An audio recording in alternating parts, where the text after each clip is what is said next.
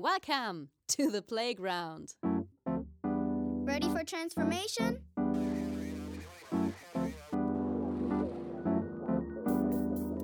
Modcast, the Masters of Transformation podcast.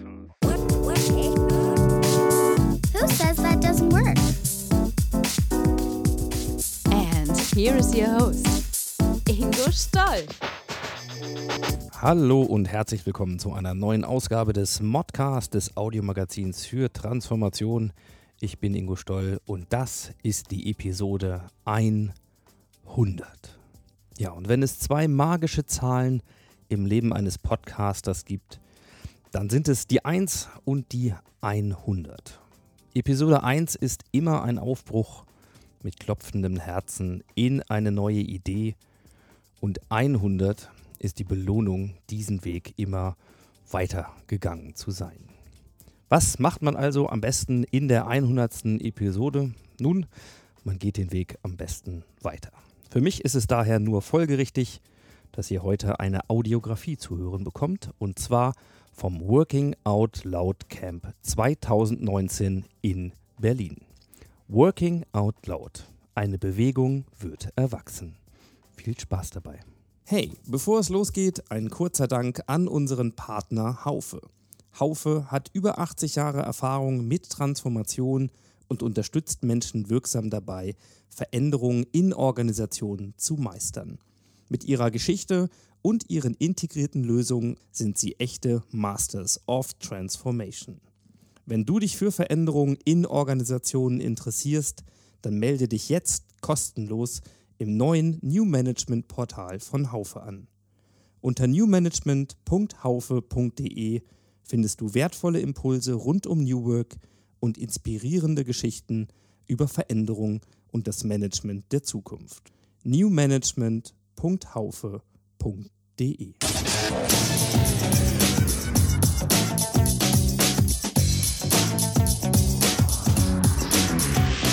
Insights.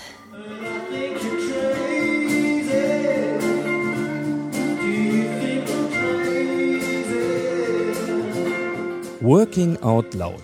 Eine Bewegung wird erwachsen. Eine Audiografie des Volcamp 2019 von Ingo Stoll.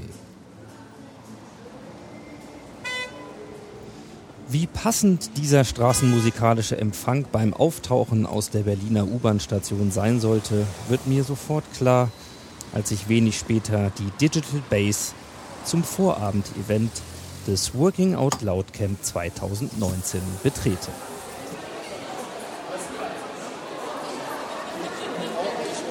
Total gaga, ja. Herzlich willkommen. Schön, dass ihr da seid. Sabine und Alexander Kluge empfangen die gut 100 Teilnehmer, die von Janine von der Digital Base noch erfahren, wo sie hier eigentlich heute zu Gast sind. Ja, schön, dass ihr da seid. Herzlich willkommen in der Digital Base. Ähm, diesen Standort hier haben wir letztes Jahr im Dezember eröffnet. Wir sind sehr stolz darauf. Ähm, er ist ein Ort für Digitalisierung und neues Arbeiten im DB-Konzern. Und natürlich fehlt auch nicht John Stepper, der Mann, der mit seinem Buch 2015 die Working Out Loud Bewegung ins Rollen brachte. It's mind blowing to me that here we are in Berlin, like one of, one of the most fantastic cities on the planet, one of my favorite cities, actually. And we're, we're trying to make a difference. And we're each going to do it in a different way. We each come to this with different baggage, different experiences, but we're all going to give it our best shot, and we're going to do it together. Thank you very much. I love seeing you here. Thank you. Und apropos crazy, von Sebastian Kolberg von Bayer lerne ich schnell, was es mit den sogenannten Volleycorns auf sich hat. Volleycorns ist äh, entstanden auf der Republica 19. Ähm, da war Katharina Krenz und hat einen Working Out Loud Workshop gemacht. Und ähm, da haben wir uns gedacht, da gehen wir doch hin als Cheerleaders, aber das wollte sie nicht. Sie hat gefragt nach einem Einhorn und dann äh, sind die Volleycorns entstanden. So, wie, wie sieht das aus? Wie muss man sich das vorstellen? Ähm, das ist ein, ein Einhorn mit weit ausgebreiteten Armen, weil wir Menschen gerne in den Arm nehmen und helfen. Ähm, dafür stehen wir und natürlich sind wir so ein bisschen verrückt, ähm, weil Working Out Loud und sich vernetzen ist das eine, aber so ein bisschen verrückt und anders sein hilft, Veränderungen voranzutreiben. Und dafür stehen wir. Mutig sein, verrückt sein und anderen Menschen helfen.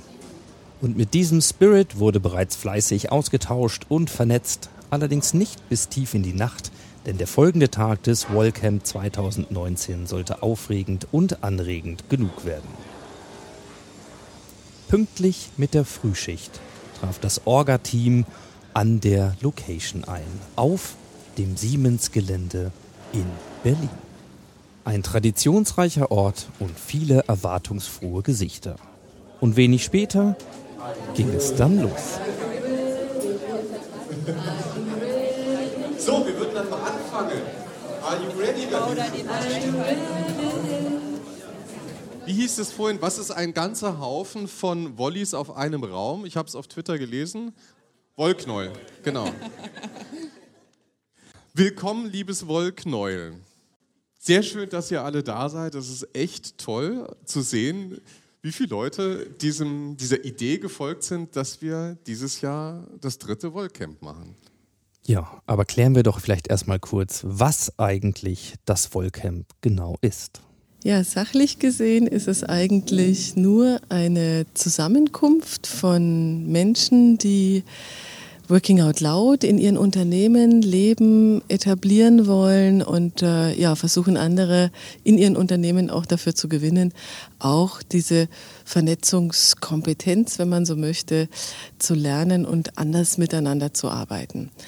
Äh, von der menschlichen Seite her ist es eine äh, glühende Zusammenkunft von ganz, ganz vielen Enthusiasten, die wirklich Unternehmen und miteinander anders denken, anders arbeiten, anders leben wollen. Immer eine sehr, sehr herzliche, eine sehr, sehr warme äh, äh, Stimmung und äh, Leute freuen sich unheimlich, hier zusammenzukommen. Also das ist ein sehr, sehr menschliches äh, Event auch für alle.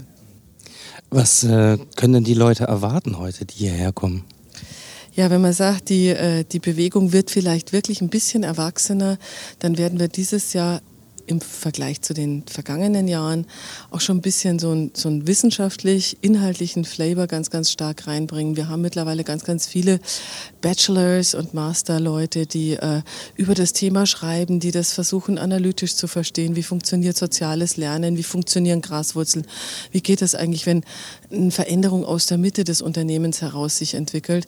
Und deswegen werden wir dieses Jahr auch so teilweise einen sehr, sehr ernsten ja, äh, Flavor noch reinbringen durch äh, diese diesen wissenschaftliche Sicht, aber äh, wir werden auch wieder ganz ganz viel äh, Best Practices teilen in dem Barcamp, wo Leute aus Unternehmen voneinander miteinander lernen, was denn an guten Praktiken funktioniert. Das vielleicht noch ist ja kein Thema, was irgendwie ein Unternehmensberater oder irgendein Professor sich ausgedacht hat, sondern es kommt aus der Mitte und deswegen wird es auch aus der Mitte von Menschen weiterentwickelt und das glaube ich macht es auch so stark und so berührend. Ein Rückblick. Ein Rückblick. Zwei Jahre ist es her, oder Kater? Zwei Jahre ist es her, Stuttgart Wiesemann Space. Der war, ich glaube, das war vielleicht ein Drittel von der Fläche hier. Und das war alles sehr hands-on. Und wir haben gedacht, wir treffen uns da mal mit so ein paar verrückten Enthusiasten, Träumern und Utopisten, die auch anders entscheiden, anders arbeiten, anders führen, anders zusammenarbeiten wollen, anderes Miteinander in Unternehmen ermöglichen wollen. Und da waren wir so, glaube ich, so 120 oder so. Und das Jahr darauf sind wir schon hier nach Berlin gekommen und da haben wir gesagt, da waren wir ganz prahlerisch, die Kollegen vom BMW haben damals den Vorschlag gemacht, das nennen wir jetzt, eine Bewegung wird erwachsen. Da haben wir gedacht, wir sind erwachsen, aber das ist ja manchmal so bei Kleinkindern, die sagen ja auch manchmal, ich bin schon groß, ne? Und wir waren eigentlich weit davon vom Erwachsensein und wir sind heute allenfalls Teenager, aber ganz am Anfang. Und äh, trotzdem ist es natürlich wunderbar zu sehen, wie viel Interesse, wie viel Enthusiasmus, wie viel äh, Energie eigentlich ausgeht von Leuten wie euch, die eben sagen, wir glauben an soziales Lernen in Unternehmen, wir glauben an eine Bewegung aus der Mitte heraus, die nicht nur enthusiastisch ist, nicht nur idealistisch ist, sondern die natürlich auch auf der, sagen wir mal, unternehmerischen Seite wirkt und helfen kann, Unternehmen besser zu machen, auch in ihrem in ihrem Sinn sozusagen erfolgreich zu sein. Also, das ist natürlich ein wunderbares Bild. Wir haben mittlerweile eine ganz große Anzahl von Unternehmen, die aktiv sind und wir werden uns die gleich alle bei so einer kleinen Vorstellungsrunde noch mal ein bisschen genauer anschauen. Wer macht eigentlich was bei Woll und wenn ja, wie viele? Das wollen wir jetzt ganz gerne rauskriegen. Wir haben ja, also so eine Gras, so eine Blumenwiese, die ist ja eigentlich in vier verschiedenen Stadien. Entweder ich habe so eine, so eine Saat, ja, die ist da meistens noch in so einer Papiertüte drin oder in einer Plastiktüte. Und wenn die auf einen guten Nährboden fällt und gut gepflegt wird, dann wird daraus, wie unsere Sabine immer zu sagen pflegt, ein Schößling. Und wenn der Schößling dann gut gepflegt wird, von oben, von unten Licht und Sonne und, ähm, und Wasser kriegt, dann wird das eine vernünftige Grasnarbe. Ja? Und dann ist das vielleicht so wie da hinten. Genau, und, da hinten bei, äh, genau, bei Thilo. Genau. Und dann gibt es ja überhaupt sowieso auch noch äh, Sachen, die äh, keine Golfrasen sind, sondern einfach eine bunte Blumenwiese. Und da gehören solche Leute wie die klugen Konsorten dazu, nur mal als Beispiel. Oder so Einzelkämpfer, die im Augenblick noch nicht wirklich irgendwo mit irgendeiner anderen Pflanze zusammenstehen, sondern irgendwie in ihrer Farbe auf einer Wiese und so finden sich für die nächsten Minuten alle in ihren Sortierungen des Volt-Status ein, um sich gemeinsam zu verorten und noch besser kennenzulernen. Das Spektrum der vertretenen Organisationen reicht von Daimler, BMW, Deutsche Messe über Vitakraft, EWE, Continental, Bosch, QSC und viele, viele Berater, um nur einige zu nennen.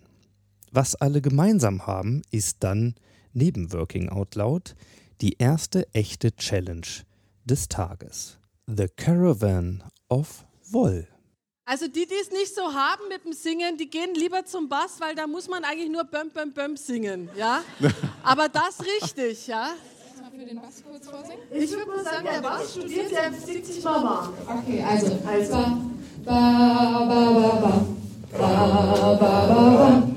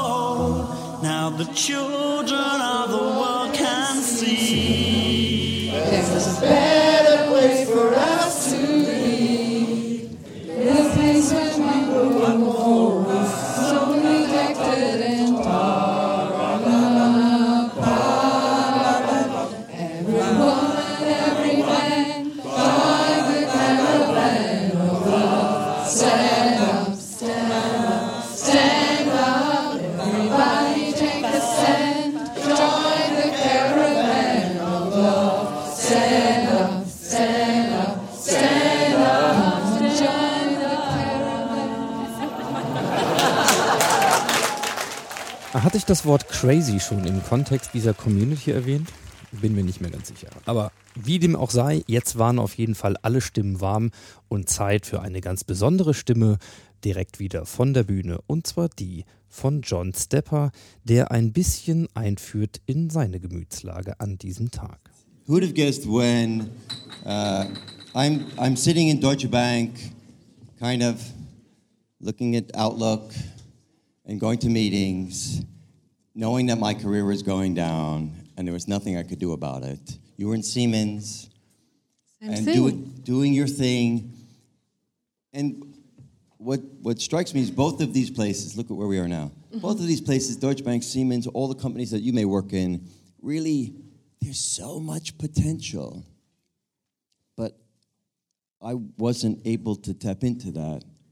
And over the last three years, we're gradually figuring out a way that more and more people could stand like that. And this is something you would like to share with us And now. that's something I'd like to share now. Thank you. Thank you, Sabrina. Thank you.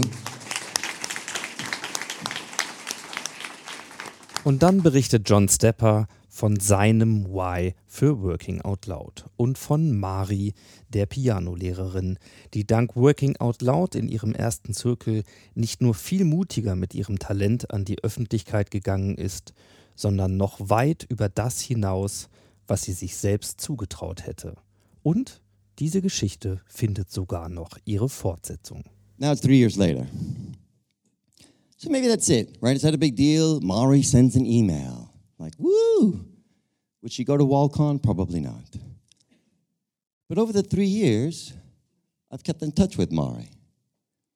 And she kept taking steps. So there's a website. That's my neighborhood in Battery Park City. She publishes an album and uh, she submits some of the songs to a competition. This is one of them, uh, uh, a collection for contemporary piano. She wins. So she's included in this other album. So it's not just self published, but now other people are taking it. Here's somebody on YouTube, another pianist, playing her piece. And then here she is on Spotify. So this lady who was, you know, I'm not that kind of person experiment, experiment, opens up and says, maybe maybe I am that kind of person. Or maybe there are other possibilities out there that I can dare to pursue. I was listening to this while I prepared for today, and I said, uh, hmm, I'm going to tell a story about this lady in New York City. Uh, maybe I should ask her. So I send her a text. I'm like, Mara, is it okay? And she's like, Of course. Thank you, Johnson. Uh, working out loud's amazing. I used it to, to build connections with other people. And what I found even more remarkable is not just that she has a network, but I searched for her. And it, it's not Mari, the piano teacher, it's Mari, the pianist, the composer, the musical artist. So more than just more than just making an album, more than just outreach, more than just a network, she forged a new identity. And she's still a piano teacher. I still see her on Mondays. But that's not all she is. She is not limited or defined by that label. And maybe even better, she's that, right? She can pursue other things. She's free. Und dann geht der Blick von John Stepper für Working Out Loud nach vorne. Where are we going? So, when I first started this, it was about personal empowerment and, and fulfillment. Uh, but now something else is happening, something else is emerging. And it's that we're finding ways to spread it. So, for individuals, what's happening is, is they're able to realize more of what they have to offer. Right? They know that I am somebody, I count, I matter, I have something to contribute. It's not for everybody, and it's not to be famous or popular or to be show how awesome I am, but I have something to give that's useful and helpful for other people. And, and that, that makes them feel differently. They say, I can do more, I can be more if I want to. And if you don't, that's okay too. But if you choose that, yes, you can. That's what we're giving people. And the word empowered, it's not just a word like in the corporate engagement survey, right? It's a life, it's somebody's life. That's what we're giving people. It is a beginning. It's a beginning because we can reach millions and millions of people here, and they need it. So it takes new work, uh, which someone the other day said, gee, it's kind of been reduced to fancy furniture and stickers on the wall. we could take new work and make it mean something really important. But it is just the beginning. Where we go next, where I'm heading, where I think we're heading, is that we're not just going to reach people in big companies, but we're going to reach people wherever they happen to be. So, Katarina's tried an experiment in a factory. Uh, the other day, I was at Deutsche Bahn and we talked about a pilot for operational workers, maybe in a station for customer service, maybe in a maintenance plant. Today in the Volcamp, there's going to be a healthcare pilot that Katarina Nolden, Bettina Young, uh, other women that are here together, we're going to try something for people who are they're in a hospital. They're not talking about 50 facts, not a letter from your future self, no email, no LinkedIn, but they need what Mari, Sabina, and I, and we all need, right? I am somebody, I have something to contribute. If I choose to, I can do and be more. That's where we're going. It may not work. Like some of these experiments will not work. And that's okay. Like there is beauty and power in the attempt, and we will keep going. I think we make a difference one person at a time, and then one circle at a time, one organization at a time. And together we have a gift and a responsibility to make the world a better place, a little bit kinder, a little bit more connected. I want to thank you for making that possible. It, it cannot and will not happen without you. This isn't about me. And I am so grateful to be on this road together. Thank you very much. Thank you. Und mit diesem Impuls von John Stepper ging es dann in die erste kleine Pause. Und ich wollte gerne wissen von den Teilnehmerinnen und Teilnehmern, warum bist du heute hier? Ich bin eigentlich hier wegen den Menschen. Hier sind großartige Menschen, die eineinhalb Tage dort. Ich freue mich sehr auf die Begegnung, auf das Lernen, auf das Wiedersehen, neue Menschen kennenlernen und vernetzen, um mit neuen Impulsen, Motivationen wieder aus der Wolcamp rauszugehen. Ja, einfach, also ich habe bei uns im Unternehmen das ganze Thema gestartet. Von daher interessiert mich natürlich auch, wie kann man das Ganze noch äh, weiter voranbringen, wie kann man sozusagen ähm, ja, mehr Menschen noch mitnehmen, wirksamer werden. Das sind so Themen, die mir am Herzen liegen und dazu werde ich mich austauschen. Ja, wir haben ja das große Glück bei der Messe, den super Volley mit Herz zu haben. Die Tanja Müller ist eine ganz liebe Kollegin, die das bei uns über das Digital Office pusht. Ja, die hat uns irgendwann, glaube ich, angesprochen. Und so haben wir jetzt mittlerweile eine relativ große Community. Es macht mega Spaß. Wir sind, Wiebke und ich, auch VOL-Mentoren. Und ja, das Gefühl, was bewegen zu können, die eigene berufliche Zukunft im Unternehmen gestalten zu können und den Wandel begleiten zu können, das ist das, was mich irgendwie da motiviert mitzumachen. So, Sophie, du hast ein, ein Tier mitgebracht. Was ist denn das für ein Tier? Ähm, eigentlich ist es ein süßes kleines Einhorn, ein, ein Newbie-Korn sozusagen, denn es ist das erste Mal auf einem Working Out Loud Camp und ein bisschen aufgeregt. Und äh, warum hat es sich heute hier hergetraut?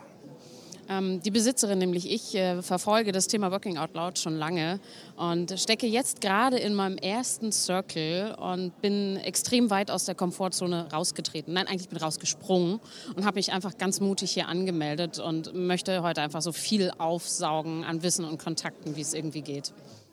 Ja, also ich finde den Spirit hier zu sagen, so wir sind nicht, wir sind nicht irgendwie ähm, HRler, sondern wirklich, wirklich zu sagen, wir, wir können was bewegen, wir können was transformieren. Und dieser, dieser Mindset, den spürt man hier ganz stark. Und was Sabine und Alexander machen, das ist ja nicht nur äh, irgendwie ein Tool an die Hand geben, sondern wirklich auch so ein Selbstbewusstsein den Leuten geben. Und das finde ich unheimlich auffällig. Also schon jetzt in den ersten Stunden äh, merkt man, wie inspiriert die Leute sind. Ich finde das klasse. Also abgesehen davon, dass ich die Leute alle wieder treffen möchte, habe ich ja ein konkretes Anliegen. Wir entwickeln ja gerade das äh, Working Out Loud Programm für das Gesundheitswesen weiter. Und wir wollen morgen in unserer Arbeitsgruppe zusammen mit John Stepper vorstellen, wie weit wir gekommen sind und hoffen, dass wir Feedback bekommen. Was ist denn an Working Out Loud im Transfer für das ja, für das Gesundheitswesen anders, als wenn man Working Out Loud in einem Mittelstandsbetrieb oder in einem Corporate macht? Also zum einen äh, ist es einfach, wenn man im Schichtsystem ist und dann noch mit Personalmangel, das ist ja allgemein bekannt, sehr viel schwieriger, gemeinsame Termine zu finden und auch die Zeit zu finden, überhaupt sich den Aufgaben zu widmen. Ähm, und dann sind die auch kulturell noch sehr analog unterwegs. Also ich glaube, dass da keiner ein Twitter-Profil hat zum Beispiel. Und ähm, da muss man haben wir auch in den Guides Veränderungen vorgenommen, um da langsamer, als es in den normalen Guides jetzt ist, vorzugehen. Wann wäre das Wollcamp 2019 für dich ein Erfolg? Das Workcamp wäre für mich ein Erfolg, wenn ich wirklich rausgehen würde mit neuen Ideen, wo ich nicht das Gefühl habe, dass irgendwie Working Out Loud sich konserviert, sich zementiert, sondern dass wirklich frischer Wind reinkommt von neuen Leuten, neue Impulse, Weiterentwicklung. Das wäre für mich ein voller Erfolg. Ach, der Tag ist äh, jetzt schon ein Erfolg, wenn ich alleine mit dir spreche und äh, dich hier begegne und einfach ähm, viele Menschen, die man ja nun auch aus virtuellen Communities trifft, ähm, physisch einfach nochmal wieder sieht, auch dadurch ja nochmal diese Bindung und das Netzwerk stärkt. Es ähm, ist einfach total schön und ähm, ich habe alleine gestern aus den Vorabendgesprächen schon so viele Impulse mitgenommen. Es, es kann nur besser werden. Wann würdest du sagen, war der Tag für dich ein Erfolg? Der Tag ist jetzt schon ein Erfolg, ähm, weil ich ganz viele spannende Leute schon kennengelernt habe und ich, ähm, wie, auch zum, wie auch in meinen Podcast-Interviews, äh, mir immer denke, so, und wenn es nur darum geht, dass ich, ähm, dass ich spannende neue Leute kennenlerne, die mich auch inspirieren, dann hat vielleicht auch das, was ich tue, äh, neue Inspirationen und ähm, inspiriert wiederum andere. Und ähm, das ist jetzt schon eingetreten.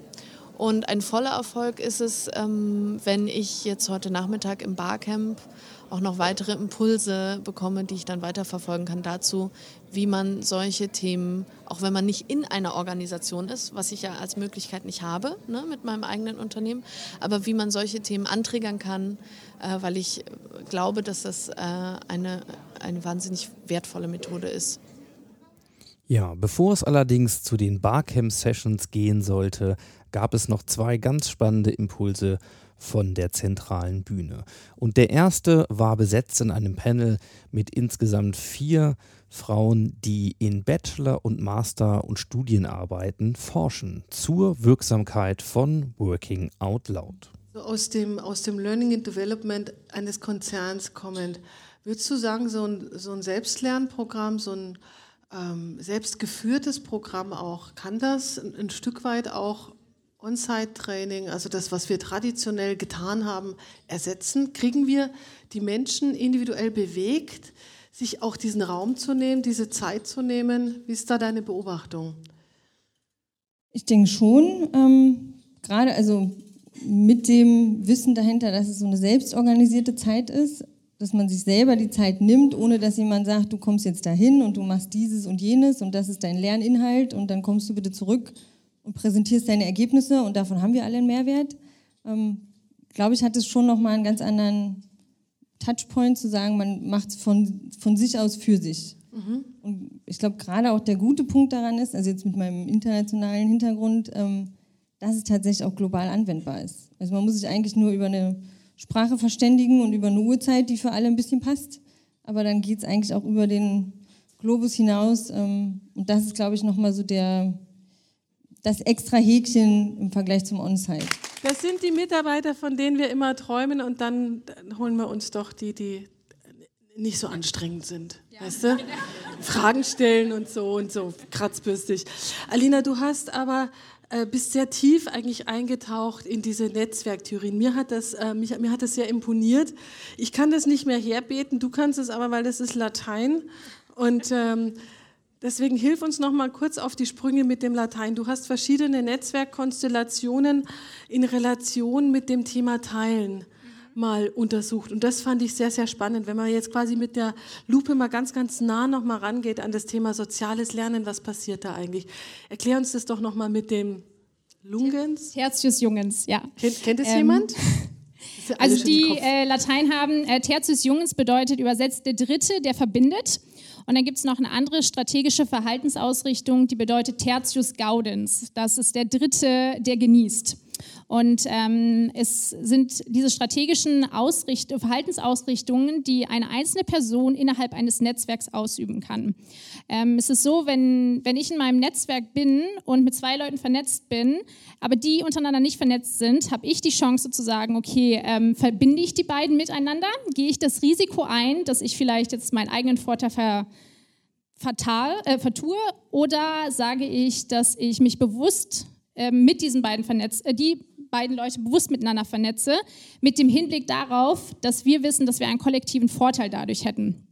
Und ähm, in, der, in, meiner Bachelorarbeit habe ich das untersucht. Es gibt eine Skala von dem Obstfeld über Tertius Jungens und ähm, die Ergebnisse haben gezeigt, dass es eine positive Korrelation geben könnte ähm, von Working Out Loud und Tertius Jungens. Aber Sabine, also deine Masterarbeit hatte, glaube ich, den längsten Titel von allen und ich konnte ihn mir nicht merken, aber ich weiß, er hatte irgendwas mit Vernetzung zu tun. Kannst du ihn auswendig?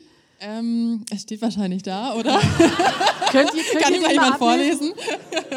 ähm, nee, es geht um die Bedeutung von egozentrierten Netzwerken auf Lernprozesse. Das heißt, jeder von uns, also wir sind ein Ego. Das, e das, das Egozentrierte, das Genau. interessiert uns jetzt mal. Genau, ein egozentriertes Netzwerk ist das Netzwerk, was ich um mich herum aufbaue. Das heißt, ähm, ich um mich herum habe immer ein Netzwerk. Das hat ähm, normalerweise jeder Mensch um sich. Das muss nicht ein virtuelles Netzwerk sein, das kann auch ein reales Netzwerk sein, Familie, Freunde. Ähm, aber das virtuelle Netzwerk erweitert eben mein egozentriertes Netzwerk. Ähm, und in der Netzwerktheorie ist es ja so, man kann sich großflächige Strukturen angucken und ich habe mir eben ganz spezifisch die Ego-Netzwerke angeguckt, also die um einzelne Personen herum entstehen. Ähm, und dann ist es, ich glaube, das ist ähm, sicher zu sagen, dass wir alle wahrscheinlich hier in diesem Raum ein relativ großes egozentriertes Netzwerk äh, haben, jeder von euch. Und dann habe ich mir eben angeguckt, was bedeutet das denn, wenn ich jetzt so ein großes Netzwerk habe, so viele Leute kenne, ähm, was bedeutet das für meinen Lernprozess und ähm, lerne ich dadurch überhaupt was, kann ich dadurch irgendwas lernen? Ähm, jetzt könnte man ja sagen, äh, Size doesn't matter. Ne? Also eigentlich wirst du irre, wenn du so viele Leute kennst. Äh, bringt das eigentlich noch was? Die Antwort ist ja. Die Antwort lautet ja. Die Genau. Antwort lautet 42. Ja, richtig. Die Antwort auf Und alles warum? ist 42.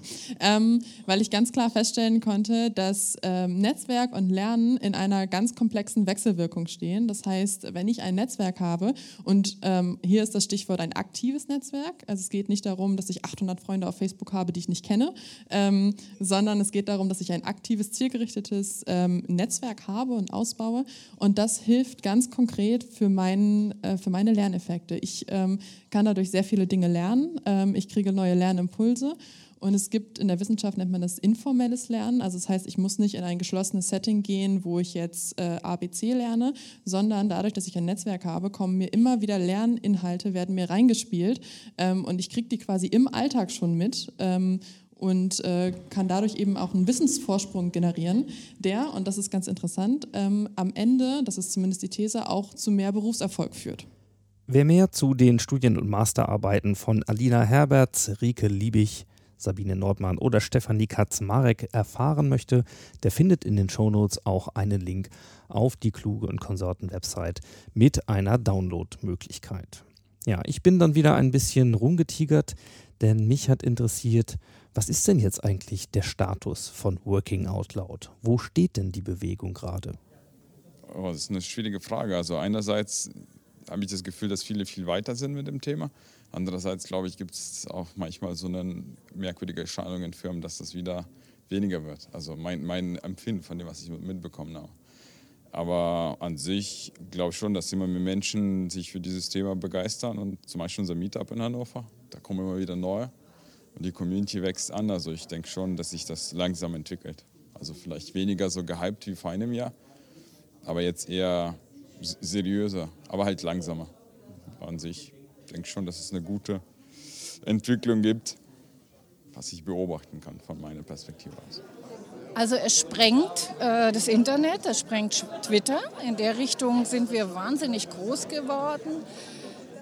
Äh, ich würde sagen, es ist halt eine, eine Methode, um ein vernetztes Unternehmen zu werden. Und ansonsten ist es auch gerade auf einem, wie soll man sagen, äh, der große Hype ist erstmal vorbei. Und jetzt äh, geht es ans Arbeiten und ans Aushalten, an Schmerzen aushalten vielleicht zum Teil und auch am ähm, Erfahrungen sammeln und positive Geschichten erzählen. Wo steht Working Out Loud im Moment? Es ist wahrscheinlich im Weltgeschehen betrachtet immer noch ein Thema, das ganz, ganz am Anfang steht. Das heißt, wir kämpfen in Unternehmen immer noch gegen Widerstände, gegen sehr etablierte Kommunikationsstrukturen, weil was wir ja mit Vernetzung verändern, ist das Kommunikationssystem. Und da gibt es halt etablierte Strukturen, da gibt es auch Ängste in Unternehmen, dass sich Dinge verändern. Und in diesem Sinne sind wir immer noch in einer Bewegung, die sehr, sehr viel Energie kostet, um äh, das Thema in Unternehmen zu leben und es zu verbreiten. Aber es, es gibt ganz viele hoffnungsvolle ja, äh, Erscheinungen und auch die, über die wollen wir natürlich heute auch sprechen, um uns auch gegenseitig Mut zu machen. What would you consider state of the nation in, in terms of working out loud? So th this may seem strange after a few years, but it feels like we are at the very beginning, which is uh, we have something that seems to help people, individuals of all kinds, so multiple countries, old, young, uh, etc. And what we're beginning to figure out is how to scale it. Uh, so how do we go from a few hundred people in an organic movement to a few thousand? And that that's exciting because it means that we can reach many more people. And some of the things we talked about today are how we go even further, how we can reach other people in different environments, hospitals, factories, banks, uh, which would require new methods, new new materials, new ideas. So it feels like the beginning as well as a celebration of how things have gone so far. Eine viel beachtete Diskussion gab es dann auf der Bühne zwischen Alexander Kluge und Judith Muster.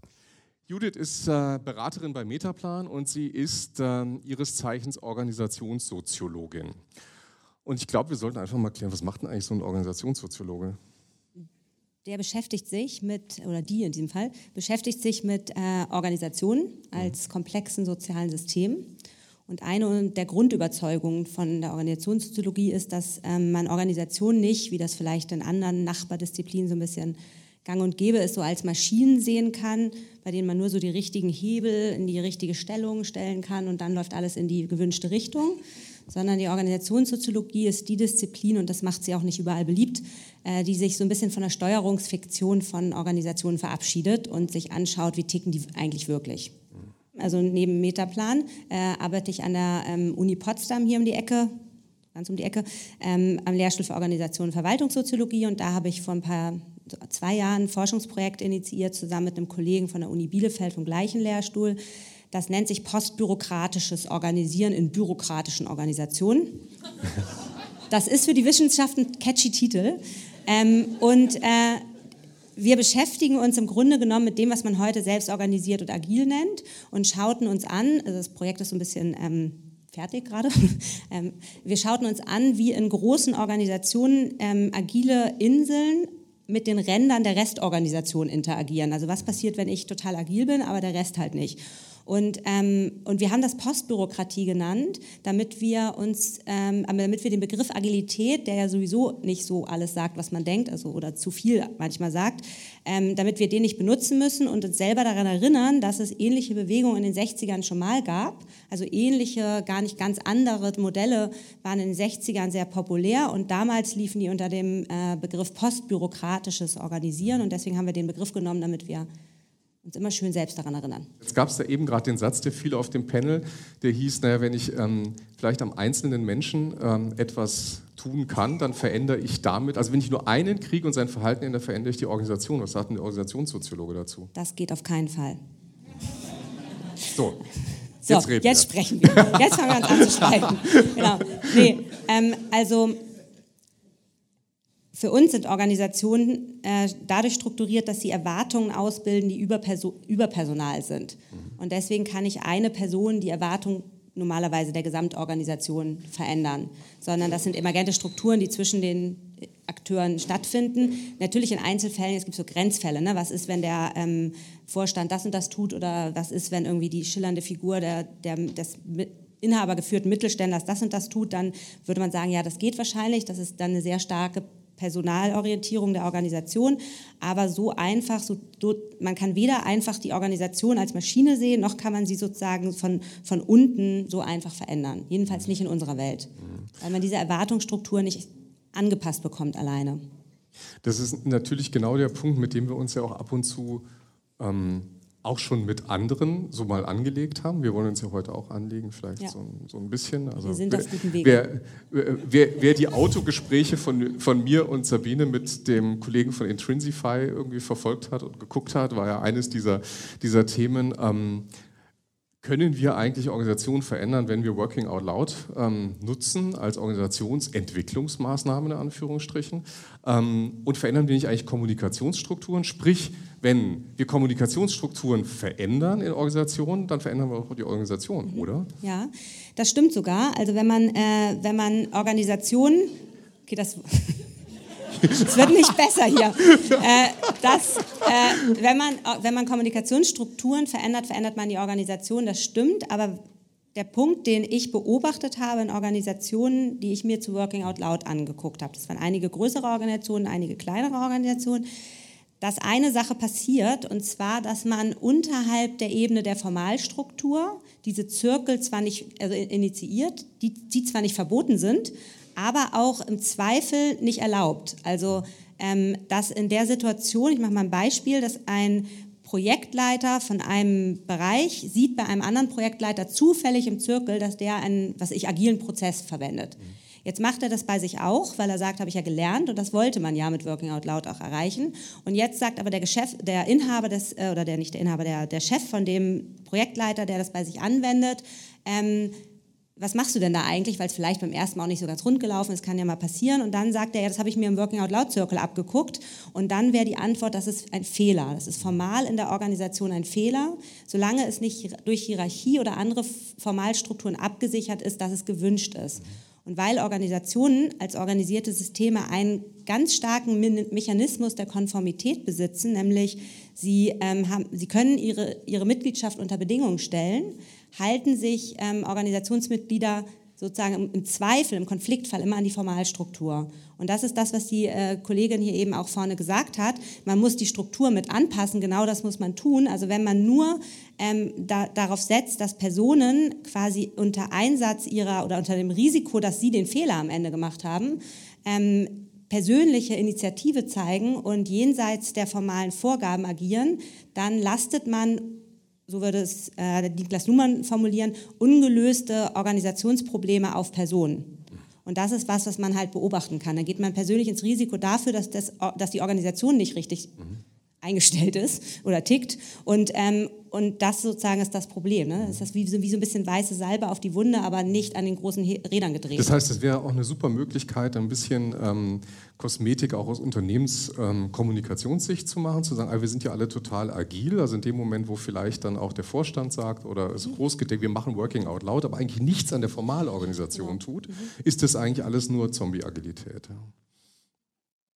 Das hast jetzt Gott sei Dank du gesagt. Ähm, genau, also das ist die Gefahr. Ne? Also dass man, und das, das Spannende an Working Out Loud, deswegen das für uns ja auch eins dieser interessanteren postbürokratischen Phänomene ist, ist, dass man im Grunde genommen ähm, man hat im Grunde genommen so eine Bewegungshaftigkeit, mhm. dass man äh, von unten ähm, von unten organisiert oder von jedenfalls nicht äh, oder jedenfalls jenseits der Formalstruktur und der offiziellen Hierarchie, dass man sich das dann aber gerne als, Hierarch dann ans Revers heftet, solange es sozusagen keinen Stress verursacht. Ne?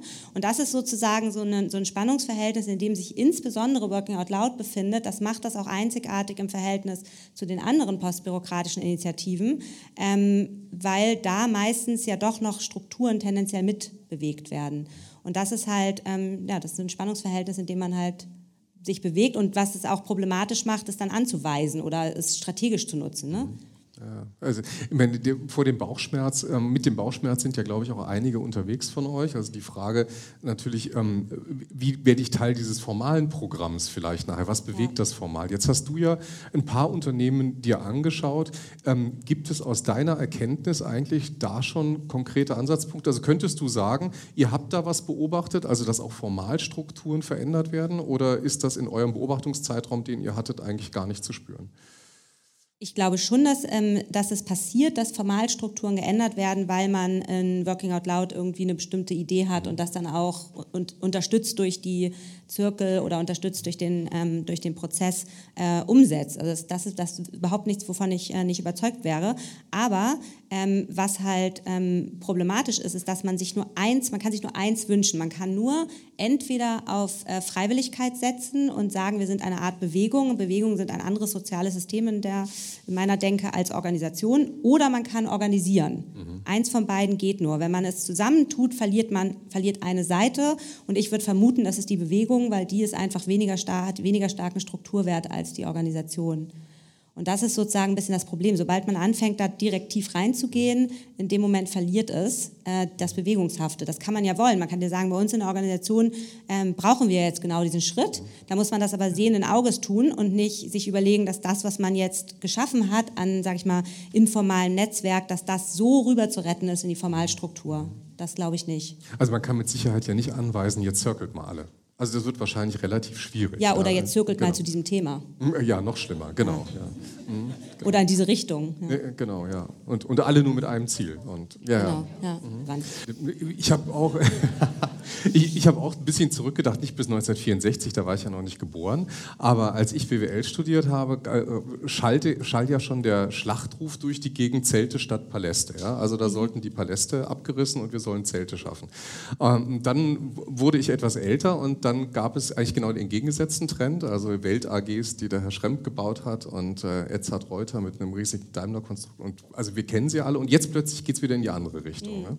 Sind das eigentlich eh nur alles große Wellen, wo wir sagen, mhm. oh, da schwimmen wir jetzt mit Moll schön auf so einer Dezentralisierungs- und Entformalisierungswelle und äh, jetzt, wo dann irgendwie die Welle kommt, ähm, Rezession und alles wird schlimmer, dann drehen wir das wieder zurück und formalisieren? Mhm.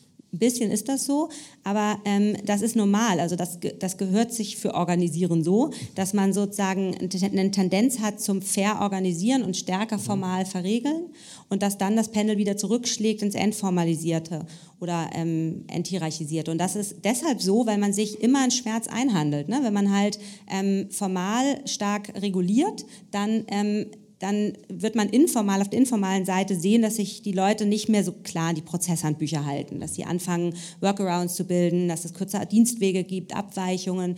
Und wenn man dann sagt, okay, super, die halten sich eh nicht dran, können wir alles abschaffen, dann äh, sagt man, dann könnt ihr machen, wie ihr wollt, dann fangen die an, Routinen zu entwickeln, die immer gleich laufen, also gehen wieder in die andere Richtung. Und das liegt daran, dass man als Organisation immer Komplexität reduzieren muss und die Tendenz aber dann da ist, sozusagen äh, Kompetenzfalle, nennt das ein Kollege von mir, immer mehr desselben dasselben zu tun, was gerade funktioniert hat. Also wir haben es ein bisschen entregelt, hat gut funktioniert, dann regeln wir noch mehr. Wir haben uns wieder neu verregelt, jetzt äh, hat das funktioniert, jetzt verregeln wir uns noch mehr. Das, das läuft sozusagen immer so hin und her. Aber ich würde nicht sagen, dass nicht neue Phänomene dazukommen. Also Herausforderungen der Digitalisierung kommen dazu. Ähm, die Modelle, die heute postbürokratisch, äh, als postbürokratisch zu bezeichnen sind, sind doch, ganz, sind doch anders als die in den 60ern, glücklicherweise. Ähm, zum Beispiel dieses Phänomen der Interaktionsstrukturen kam dazu. Also da, da, da bewegt sich schon was. Ob jetzt nach vorne kann ich beurteilen, aber es bewegt sich auf jeden Fall was in etwas anderes, als es schon mal da war. Ist jetzt eigentlich Working Out Loud quasi äh, äh, der, der Modellversuch zum Gegenentwurf eines, ist es quasi das digitalisierte Hinterzimmer? Ja. Also wo man sagt, wir, wir demokratisieren jetzt das Hinterzimmer, ja? also nicht nur die ja. fünf Vorstände, die ja. dahinter Das ist ein sehr schönes Bild, das werde ich mir merken. Äh, das, das ist so, also äh, Luhmann unterscheidet von ähm, zwischen zwei Formen von Klickenbildung. Das ist ein ganz wunderschöner Textabschnitt in Funktion und Folgen formaler Organisation, übrigens auch 64. Ähm, und zwar ähm, zwischen strategischen Klicken und sogenannten Entlastungsklicken. Ähm, strategische Klicken sind die, die im Hinterzimmer sich treffen. Da trifft man sich und dann überlegt man, wie man irgendwie nach vorne kommt. Und jeder hat so seine eigenen Karrierepläne oder man will halt mal dafür sorgen, dass die R&D mal besser mehr in die Richtung entwickelt oder so. Und dann trifft man sich halt beim, beim Kaffee und abends und man spricht immer wieder über dasselbe Thema und man macht damit aber auch was. So. Und dann gibt es die Entlastungsklicken. Das sind die, bei denen man, die treffen sich, um äh, sich quasi ihre eigene Selbstachtung wieder herzustellen, die sie durch die Organisation verloren haben. Also man stelle sich vor in einem Meeting, äh, ist der Chef oder die Chefin benimmt sich schlecht und dann geht man danach ähm, an die Kaffeebar und unterhält sich jetzt darüber, wie scheiße das war. Und, da, und das passiert dann, wenn sich das verstrukturiert, dann sind das sozusagen Klicken, sogenannte Entlastungsklicken. Und ähm, jetzt könnte man sich fragen, aber das frage ich, also ich würde jetzt keine Antwort gerne liefern, aber man kann sich jetzt fragen, was ist die, der eigene Volt-Zirkel? Ist der eher eine strategische Clique? Geht das eher in die Richtung? Dann würde man sagen, das ist das Hinterzimmer. Oder ist das eher eine Entlastungsklicke und man erzählt sich gegenseitig, ähm, was, äh, was sozusagen Schlechtes in der Organisation passiert, dann ist das eher was anderes als das Hinterzimmer und ähm, hat dann die Funktion, dass man es besser aushält, dort zu arbeiten. Ja. Also äh, der Verdacht liegt nahe, dass wir sehr häufig erstmal in Entlastungsklicken mhm. sitzen, wenn wir uns einem, einem Wall-Circle nähern. Und die Frage ist eigentlich, wie können wir dazu kommen, dass wir vielleicht ähm, ja, zu dieser Form von Clique kommt, die wir im Hinterzimmer genau, jetzt haben. Seid strategische Clique. Genau, Strate genau, seid strategische Clique. So, und jetzt ist natürlich genau, hier sitzen ja eigentlich diejenigen, die sagen, wir machen das ja zwar irgendwie auch, weil es Spaß macht, aber wir wollen ja in Organisationen auch irgendetwas verändern. Und wenn wir größere Organisationen sehen, wie die da drüben, also die irgendwie auf diese, ja, hm, danke für diese Handbewegung, genau. also Audi, Evonik, BMW, die da drüben stehen, größere Unternehmen, die verfolgen damit, also zumindest die Akteure hier im Raum ja auch einen Zweck, auch relevant zu werden. Also nicht nur eine Entlastungsklicke zu bilden. Was mhm. würdest du denen denn raten? Also Entlastungsklicken können ja nur die Zirkel für sich selber sein. Ne? Relevant, also wenn ich sage, wenn, wenn man versucht, wenn, wenn Sie oder ihr hier alle versucht, äh, Working Out Loud relevant zu machen, das ist deine Frage, ne? dann würde ich sagen, muss man an die Strukturen ran. Mhm und sagen, ich, wenn ich will, dass solche Mechanismen in der Organisation sich verstetigen, muss ich dafür sorgen, dass die Hierarchie das stützt, was hier eben auch schon gesagt worden ist ähm, dass, man dass man abgesichert ist, weil ähm, sich das, was, was in Working Out Loud passiert, für Soziologinnen im Bereich der brauchbaren Illegalität bewegt. Das ist der Fachbegriff dafür, wenn man sich mit einem Bein im Organisationsgefängnis befindet, weil man jenseits der ähm, Formalstruktur agiert. Und ähm, das muss und das muss abgesichert werden. Also das darf nicht passieren, weil sonst gehen die Leute zu sehr ein persönliches Risiko. Das würde ich nicht für kluges Management halten, die in dieses Risiko zu schicken. Mhm. Das heißt, wenn man das intentional einsetzen will, dann muss man sich fragen, wie sorge ich dafür, dass, diese, dass die Formalstruktur so angepasst wird, dass das Risiko der Zirkelmitglieder möglichst gering ist, wenn sie sich damit beschäftigen. Das ist die Antwort eins. Mhm. Und die Antwort zwei ist, wenn man es nicht strategisch einsetzen will, dann freut man sich darüber, dass man etwas geschafft hat, was nicht sehr häufig passiert, nämlich in organisierten Systemen Bewegungen zu erzeugen, also Bewegung im Sinne von sozialer Bewegung. Das ist sehr selten und lässt es dabei. Mhm. Das finde ich ganz super. Ja. Also die, Genau.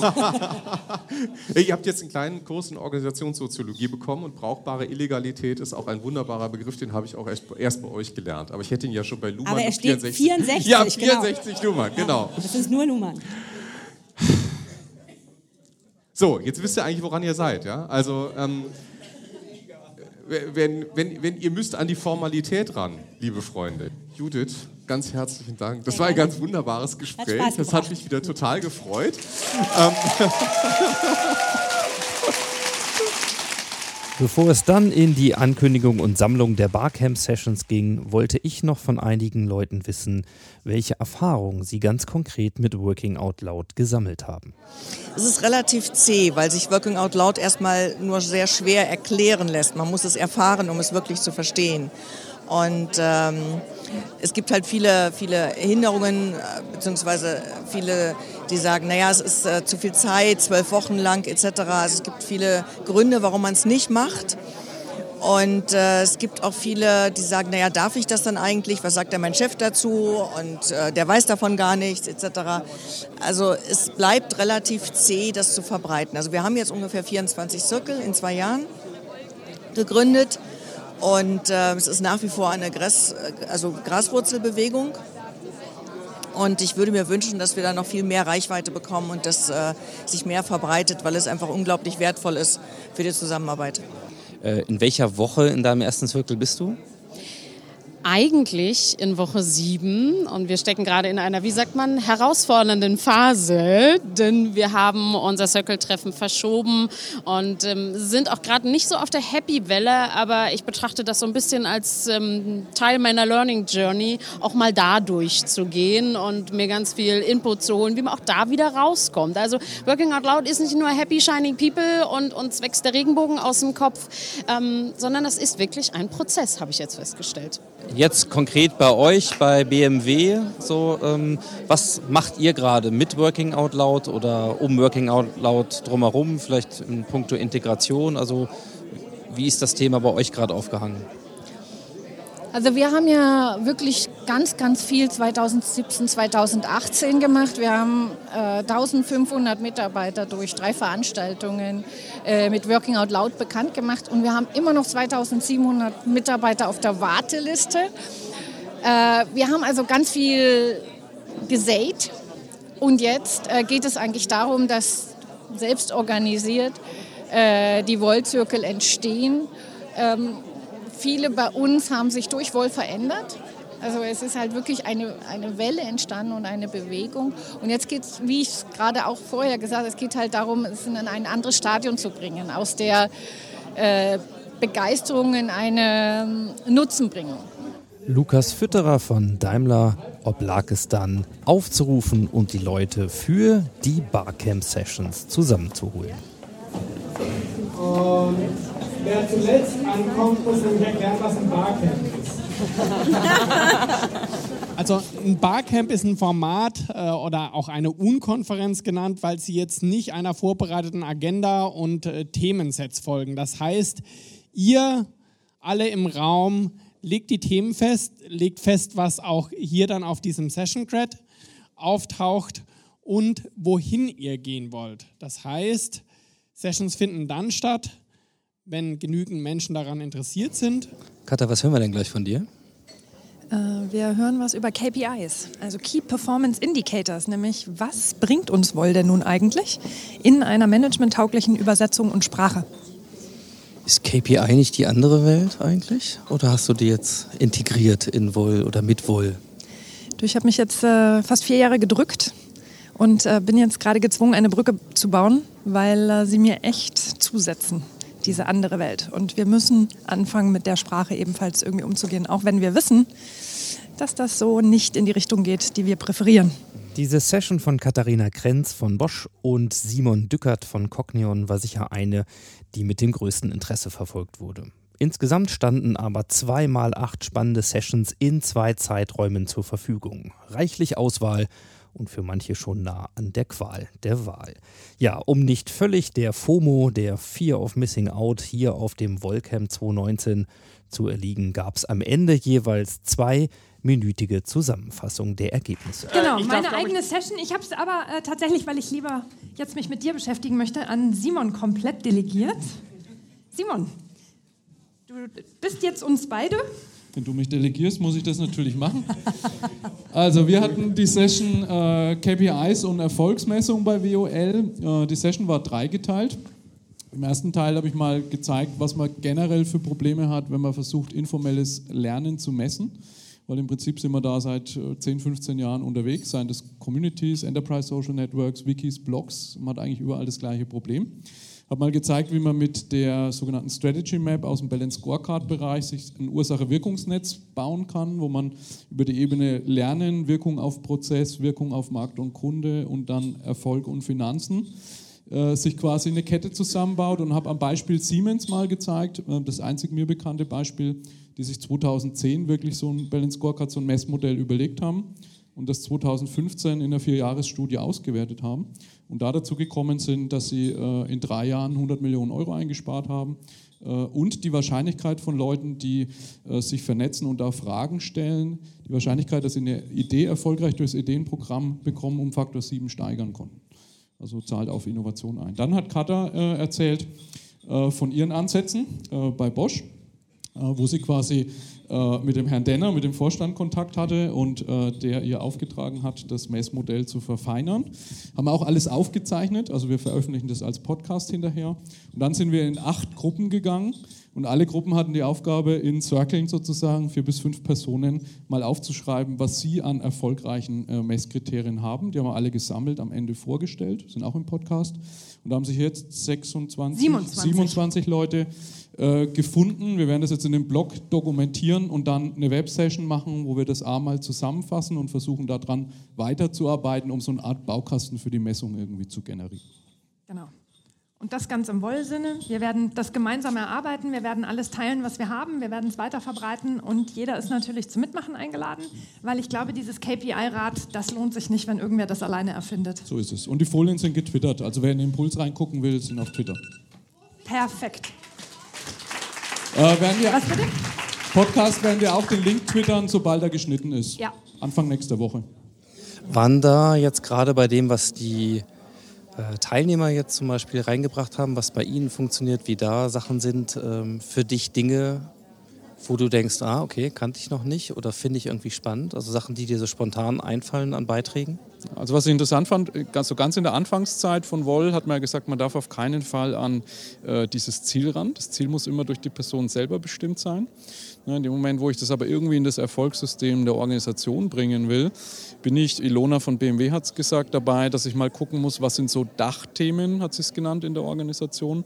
Zum Beispiel, man will innovativer werden oder äh, Projektdurchlaufzeiten sollen kürzer werden, ne, wo man Leuten nahelegen würde, sozusagen ihr Wollziel an solchen Dachthemen auszurichten. Was ich denke, was für die Messung sicher eine gute Idee ist, äh, was aber durchaus in der Woll-Community natürlich auch kritisch beugt werden könnte, weil da wird dieses, das Ziel ist meines und da darf mir keiner reinreden, natürlich zu Recht auch sehr hoch gehalten. Also die gute Nachricht ist, wir bleiben Rebellen. Ähm, genau, wir haben darüber diskutiert, ähm, also was es eigentlich so schwer macht an unserer Rolle und haben festgestellt, im Prinzip, das nochmal bestätigt, was die Judith vorhin auch gesagt hat, wir bewegen uns komplett außerhalb jeglicher Strukturen und äh, genau und haben dabei meistens noch mehr Informationen als andere und das macht einfach anderen Angst ähm, und dann wollen wir auch noch, dass sich die Dinge verändern. Das ist einfach so. Wir haben darüber diskutiert, äh, was können wir machen, um mehr Akzeptanz zu bekommen. Da ist ganz viel zusammengekommen. Das eine ist, dass die Community, so wie sie da vorhin im, äh, im Raum saß, gesagt hat, es, es, tut gut, einfach mal drüber zu quatschen. Also das heißt, wir werden in vier bis acht Wochen nochmal einen Call aufsetzen und werden eben den auch ähm, äh, twittern, also das heißt, kann jeder gerne dazukommen. Das andere war wirklich Zahlen, Daten, Fakten zu sammeln, also auch Belege zu sammeln, dass das, was wir tun, richtig ist und auch belegbar ist. Also es geht ein bisschen in deine Richtung, auch KPIs, aber auch ähm, wirklich strategische Follower und strategische Likes einfach sich zu organisieren, um einfach auch sich hier zu positionieren und einfach einen guten Background zu bekommen. Genau, und äh, Use Cases erzeugen, das war irgendwie auch ganz wichtig. Also das heißt, es gibt ein paar Dinge, die wir tun können, die wir ganz bewusst tun können und auch hingucken. Es bleibt anstrengend, aber ähm, wie wir alle wissen, lohnt sich's.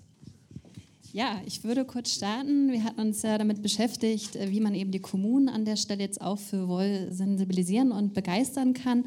Und äh, ich fange mal kurz mit der Verwaltungsleitung an. Da haben wir gesagt, im Moment sind ganz, ganz viele Kommunen dabei, sich auf den Weg zu machen, ganz massiv ihre Strukturen auch zu verändern. Das ist natürlich ein super Ansatzpunkt, um da jetzt auch mit so einer Methode dann äh, sozusagen den Fuß in die Tür reinzubekommen. Unter anderem auch deshalb, weil man eben sehr gut darlegen kann, dass dieses ähm, Öffentliche, wenn in Kommunen, in den Städten irgendwas passiert, was nicht richtig funktioniert, zack, am nächsten Tag in der Presse. Und dann hat man erstmal den Salat. Und da kann man natürlich gerade die Verwaltungsleitung Dienstleistungen ganz, ganz gut mitbekommen, wenn man eben darlegt, wie sehr dann die Vernetzung und damit eben auch die Prozesse verbessert werden können, wenn man die Mitarbeitenden eben in diese Methode dann auch reinkommen lässt. An der Stelle natürlich auch solche Sachen, die dann Richtung Motivation, dauerhafte Umsetzung. Man kann an der Stelle sehr viel für das Gemeinwohl, für die Stadtgesellschaft und damit natürlich auch für die eigene Wiederwahl bewirken. Genau, und dann hat man für die Führungskräfte und für die Mitarbeiter noch gebrainstormt und da war so eine Idee halt raus aus dem Referatssilo. Ich meine, das ist ein ganz dickes Brett, ein Verwaltungsapparat. Das ist, glaube ich, fast noch ein dickeres Brett als bei uns in der Sparkasse. Ähm, und vielleicht ein Hebel könnte sein bei den Mitarbeitern. Einige haben ja auch Bildungsurlaub genommen, weil wir haben ja alle keine Zeit dafür. Und das könnte ja ein smarter Hebel sein, dass äh, einzusetzen oder mal auszuprobieren. Und ich glaube, wir kriegen unseren Zirkel oder ein paar Zirkel voll. Wir wollen das starten. Wir haben jetzt auch eine nette Kollegin Bücherei Frankfurt geonboardet äh, für, für, den, für unseren Start. Und genau, richtig. Schauen wir mal. Wir werden berichten. Cool. Immer, vielen Dank. Super. Vielen, vielen Dank. Eine ganz besondere Session in diesem ersten Slot gab es auch. Es war nämlich ein Live-Podcasting für den On the Way to New Work Podcast mit Michael Trautmann und John Stepper. Und im Sinne kollegialer Unterstützung freue ich mich sehr, euch aus dem kommenden demnächst veröffentlichten Podcast hier schon mal einen kleinen Appetizer zeigen zu können. Quasi Podcasting live in der Audiografie. Bitteschön. Where did it, where did it come from? Where, where did, it, did this idea come from? So uh, I've worked in big companies my whole life, and what I felt in around 2008, we we had reorganized, and I felt that um, I had no control over my career, and and I was at the whim, really, of a boss or a process or something that could change my life. And what that led to for me, and what I saw it lead to for other people, is every change, every reorganization, every budget cut, every every performance review is like a spin of the roulette wheel, and you don't know what you're going to get. And when you live that way, that tends to breed fear and defensiveness. So starting in about 2008, when this I first experienced this kind of change, I looked for a way that I could take a bit more control myself. I could gain access to opportunities without having to, to wait for somebody else to do something, or a, a new boss or project, or a lucky spin. And that ultimately led to working out loud. Was hast du mitgenommen, Janine? Ja, also ich fand, es war eine sehr besondere Session für mich, äh, war sehr inspirierend, es war eine ganz, ganz tolle Energie im Raum, mal so einen Podcast live äh, mitzuerleben. Ähm, die beiden haben sich unterhalten, natürlich über Woll. Ähm, es ging nochmal grundsätzlich um die Methode. Äh, der Michael Trautmann hat äh, seine Erfahrungen äh, mit dem John geteilt und sie sind dann Schritt für Schritt jede Woche durchgegangen und haben dort, was eben in, jedem Einzel in jeder einzelnen Woche passiert, besprochen und sich dazu ausgetauscht. Und es war sehr auch emotional und am Ende konnten wir auch eigene Fragen stellen. Es war auch eine tolle Möglichkeit und ja, ich bin ganz begeistert von der Session. Also den On the Way to New Work Podcast kennen wahrscheinlich alle. Also wenn die Folge rauskommt, ich war da auch jetzt drin in dem Raum, es ist echt toll. Es ist wirklich auch ein ganz tolles Dokument geworden. Und die emotionalste Szene war, dass Michael so gerührt war, dass er erstmal gesagt hat, ich muss jetzt John umarmen. Also es ist eine Live-Umarmung im Podcast. Ja, war ganz super toll. Vielen Dank. Wow. Großartig, Dankeschön. Da freue ich mich auch schon drauf. Ja, ich habe äh, natürlich davon gehört. Ähm, ich bin jetzt hier das erste Mal da selbst dabei. Ich habe äh, die Methode auch erst vor einem Jahr äh, zum ersten Mal kennengelernt äh, bei der Work Awesome. Ähm, ich bin seitdem äh, immer wieder mit äh, John Stepper auch zusammengetroffen. Wir haben ihn schon mal bei uns im Podcast gehabt, da konnte ich leider nicht dabei sein. Und ähm, ich hatte immer das Gefühl, der, der, der braucht noch eine zweite Folge und das haben wir heute gemacht. Ähm, ich finde die Veranstaltung großartig, äh, in die das hier eingebettet ist. Ähm, mir hat insbesondere dieses, dieser Barcamp-Ansatz sehr gut gefallen, dass hier wirklich alle Leute, die hier sind, irgendwas mitbringen, einbringen können.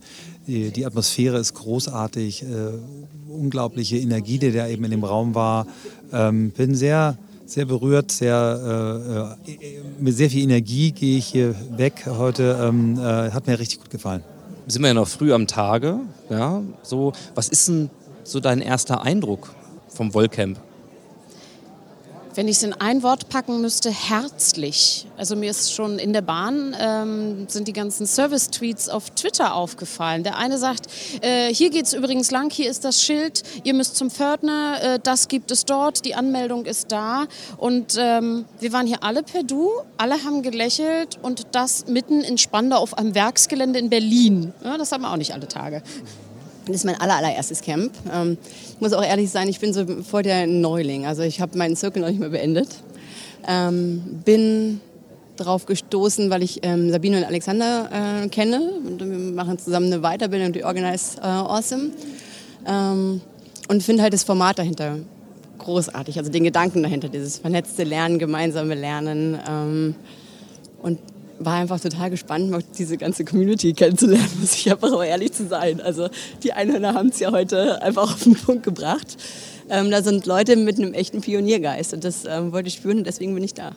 Und ich habe schon gehört hier als Kommentar, äh, das ist wie Family-Treffen, ja? nur krasser, weil hier kommen eigentlich nur die aus der Familie hin, auf die man sich auch freut. Ja, das ist echt total Family-Treffen krass. Also ich komme hier rein und kann es eigentlich gar nicht fassen, wie viele Menschen äh, hier sind und die kenne ich ja alle irgendwie aus diesem Ding, das man, glaube ich, Internet nennt. Ja? Also Profilbilder werden plötzlich lebendig und das hat auch natürlich was Schönes, dass wir uns im echten Leben hier treffen. Früher war es doch die, äh, die, Groß, die großen Unternehmen, die hier äh, die Herrschaft, Herrschaft übernommen haben. Jetzt hast du halt auch sehr, sehr viele Berater, aber sehr viele mittelständische Unternehmen und auch kleine. Also wir sind ja heute über 200. Ich glaube, das letzte Mal waren wir 100 oder 120. Ähm, die Atmosphäre ist wie Klassentreffen, weil viele hast du, kennst du nur über Twitter ähm, und die umarmen dich dann plötzlich und sagen, hey, hey, toll, dass wir uns mal wieder sehen. Äh, ja, und ich denke, das ist halt einfach ganz, ganz wichtig, dass wir uns hier gegenseitig austauschen, dass wir uns auch Mut machen. Äh, wir haben gerade ein ganz, ganz tolles äh, Interview von der Judith Muster gehört, wo man eben auch, auch mal wieder auf den Boden der Tatsachen ge getan wird und, und hört, äh, was ist machbar und was ist nicht machbar. Und das sollten wir uns halt immer sagen. Und äh, ja, ich, äh, ich bin froh, hier zu sein. So, what is special about the Working Out Loud camp here? Well, for sure, we, we go deeper than we do in most events. So, for many events, it's about raising awareness, forming new circles, spreading the word, which is great. What we're able to do at the wall camp is take people who are practitioners who've got, in some cases, years of experience. In some cases, they've already grown a movement to thousands of people. And when you can combine that, I think it accelerates the growth and the rate of innovation across all companies. And that's that only happens here, people of all kinds, with all ranges of experience, come together, share what they know, so everyone can go faster and reach more people, which is incredible. Auch aus dem zweiten Slot der Barcamp Sessions möchte ich gern hier einige Ausschnitte einspielen. Alle gehen sicherlich aus Zeitgründen nicht, aber Zeit ist auch das Stichwort gewesen, unter anderem in der Session von Harald Schirmer. Da ging es nämlich um Time Hacks oder wie wir Zeit finden für Working Out Loud. Wenn du es eilig hast, bleib stehen. Habe ich irgendwo mal gehört. Und ich habe zwei Minuten Zeit. Wir haben in unserer Session versucht, Dinge auch zu machen. Und ich würde euch jetzt einfach einladen, es eine Minute auch auszuprobieren. Nämlich macht euch einfach mal eine Minute lang Gedanken darüber, was hat euch an dem ganzen Tag hier super geil gefallen und was wäre euer Argument, wenn ihr nach Hause kommt oder in eure Firma kommt, um zu sagen, dafür lohnt sich jede Stunde Lernzeit. Ihr könnt euch da Ideen holen, ich werde nichts dazu sagen. Eine Minute ab jetzt. So, jetzt bitte ich euch ganz, ganz tief einzuatmen.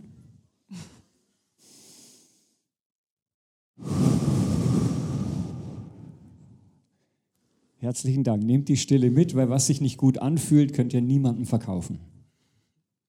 Danke, Harald. Dann haben wir Volgos Healthcare und ich glaube, das waren Konstanze, Bettina, Katharina und John. Auf Deutsch, auf Englisch? Ihr wollt. John, wo bist du? John. Willst du mitmachen? Sagen, ihr startet, habt jetzt zwei Minuten und vielleicht steigt schon noch ein. Okay, wir lassen uns überraschen. Ja, wir haben kurz die neue Struktur der Circles vorgestellt und wie wir uns das inhaltlich vorgestellt haben und haben dann ein super Feedback von der Gruppe bekommen. Ich klappe mal das Flipchart auf und Bettina erzählt. Okay. Ähm, ja, also vielleicht muss ich dazu hier auch kurz der, äh, sagen, von der Struktur her werden diese Circle weniger sein, also nur achtmal und kürzer und auch mit weniger Teilnehmern funktionieren, also für zwei bis fünf Personen. Und ein großes Thema war natürlich, ähm, wie kann man sich aus so einem Schichtbetrieb rausnehmen, wenn man so einen eingebundenen Arbeitsplatz hat äh, und sich diese Zeit dafür nehmen. Also dafür haben wir äh, super Feedback Back eingefangen, nochmal zu reflektieren, auch wo bleibt der Netzwerkgedanke. Denn so ein bisschen Schrecken war bei uns in der Gruppe so die Frage, wie es gibt keinen Brief an sich selbst. Also den Schrecken habe ich auch sehr wahrgenommen. Da müssen wir vielleicht sogar nochmal drüber nachdenken. Das hast du auch immer gesagt, Konstanze. Willst du vielleicht noch einen Punkt ergänzen? Ja, also auch nochmal vielen, vielen Dank für alle, an alle, die Ideen entwickelt haben in kürzester Zeit, also wirklich sich darauf eingelassen haben und uns da geholfen haben. Was ich vor allem mitnehme, ist, dass es tatsächlich Sinn macht, in dieser Branche den Zugang zu erleichtern. Also keep it short and simple tatsächlich. Ne? Die Leute in äh, ihrem Arbeitsalltag eine Methode an die Hand zu geben, die, ihn wirklich die sie wirklich weiterbringt und ähm, den Nutzen nochmal ganz äh, dediziert ähm, klar zu machen. Also auch denen, die teilnehmen, aber auch für uns. Ähm, das habe ich jetzt vor allem mitgenommen. Ja. Vielleicht, vielleicht ist noch zu ergänzen, dass von der Struktur her die Circle so gedacht sind von John, dass sie auch wirklich in verschiedenen Branchen funktionieren. Ähm, vielleicht mit ein paar anderen Beispielen, aber deswegen ist es von seiner Seite aus auch wirklich weitergedacht. Es soll auch in der Bank für ähm, Servicekräfte, für Leute am Schalter funktionieren und so weiter. Ja, das war's. Perfekt. Danke. Julia stellt uns vor, Zusammenfassung Wall Next Step. Ja, genau. Also wir sind in unserer Session ähm, an dem Punkt, äh, oder warum haben wir gestartet? Ähm, wir hatten eine Welle der Euphorie in unserem Unternehmen mit Working Out Loud. Wir haben super toll gestartet, haben viel geschafft. Und jetzt ist so eine Phase der, des Innehaltens, des Luftholens, ähm, der Stagnation vielleicht auch an vielen Stellen. Wir haben uns überlegt, was können wir tun, ähm, um da jetzt nochmal eine zweite neue Welle oder eine dritte, vierte, je nachdem, wo wir gerade stehen alle, ähm, nochmal eine Euphorie durch die, durch die Organisation zu tragen, die Dynamik zu nehmen und weiterzumachen ähm, und das Thema auch nicht sterben zu lassen, weil wir uns alle einig waren, Working Out Loud an sich ist in den Unternehmen wichtig. Wir machen das nicht nur, um selber Spaß zu haben, sondern vor allem, um unsere Unternehmen voranzutreiben.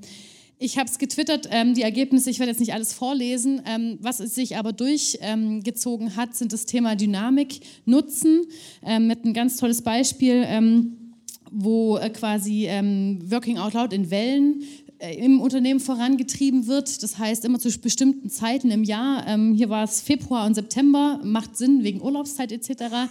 Ähm, das Thema voranzutreiben ähm, und einen Push durch die Organisation zu bringen und nicht ganz losgelöst und äh, zersplittert quasi die Dinge anzugehen. Fand ich einen tollen Input. Nehme ich auch nochmal mit ähm, zu uns, zur ZF, ähm, um das Thema auch einfach da nochmal weniger zersplittert zu haben. Ähm, das Thema ähm, Commitment war nochmal ein ganz großes Thema. Also das Commitment bei Circle-Teilnehmern nochmal zu stärken, zu nehmen und sie zu motivieren, auch mitzuarbeiten an dem Thema, dass es nicht an den einzelnen Treibern und im Kernteam ähm, quasi hängt. Wie gesagt, ich habe es getwittert, wer mir folgt, ähm, kann das gerne nachlesen. Nicht wahnsinnig viel bahnbrechendes Neues, aber das, was mich beeindruckt hat, habe ich euch gerade gesagt. Und deswegen höre ich jetzt auf zu reden. Danke. Super, danke Julia. Okay, last but not least, Alex, Wollcoach. Wollcoach. Wollcoach. Demystified.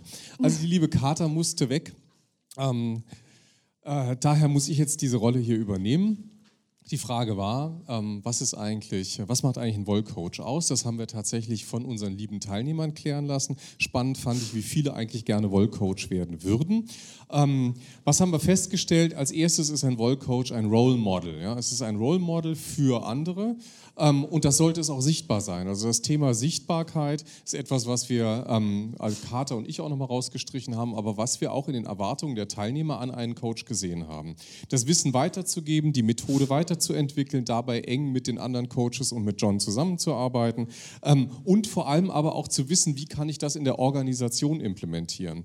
Wichtig auch nochmal die Abgrenzung, ist vielleicht für alle auch nochmal wichtig, Mentoren versus Coaches. Für die Mentoren gibt es mittlerweile einen relativ klaren Pfad, man geht in der Circle Mentor Masterclass und man ist dann jemand in der Organisation, der die Organisation befähigt, ähm, äh, Working Out Loud auszurollen. Der Coach ist meistens ein Externer, ja? ist ein Externer, der eben versucht, dann nochmal nicht nur Mentoren auszubilden, sondern eben auch mit der Methode auch noch strategische Unterstützungsarbeit zu leisten. Das haben wir rausgearbeitet. Wir haben dann nachher euch, liebe Teilnehmer, alle nochmal die fünf Elemente von Working Out Loud auf einen Coach mappen lassen. Das werden wir nachher auch nochmal teilen. Also was bedeutet eigentlich Großzügigkeit, wenn ich ein Coach bin?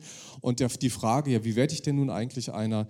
Ja, ihr alle klopft an beim, beim John, aber die Kriterien sind eben schon, seid ihr sichtbar? Habt ihr schon mal, äh, habt ihr Circle nachweislich sichtbar gemacht? Habt ihr sichtbar Organisationen geholfen bei der Implementierung von Working Out Loud? Gut, und das war jetzt das Schlusswort, glaube ich. Ich sehe hier nämlich keine zwei Minuten. Doch, ich hätte noch 20 Sekunden, aber alles andere ähm, können wir auch gerne beantworten und natürlich auch John. Damit haben wir schon viel gehört auf diesem Tag über die Frage, wo geht es denn hin mit Working Out Loud und was sind nächste Schritte. Ich wollte es trotzdem an einigen Stellen nochmal etwas genauer wissen und habe deswegen genau danach nochmal nachgefragt. Machst du dir manchmal Sorgen, dass das Thema, wenn jetzt konjunkturell der Wind rauer wird, ähm, vielleicht unter die Räder kommt oder so zarte Graswurzelbewegungen wieder kassiert werden? Wie, wie siehst du das? Naja, Unternehmen, zumindest hier in Deutschland, haben sich ja zu eigen gemacht, auf kritische Zeiten mit Kostensenkungen, Umsatzsteigerungen, Wachstumsstrategien zu reagieren. Und die sind eigentlich per se immer sehr stark kontrollorientiert.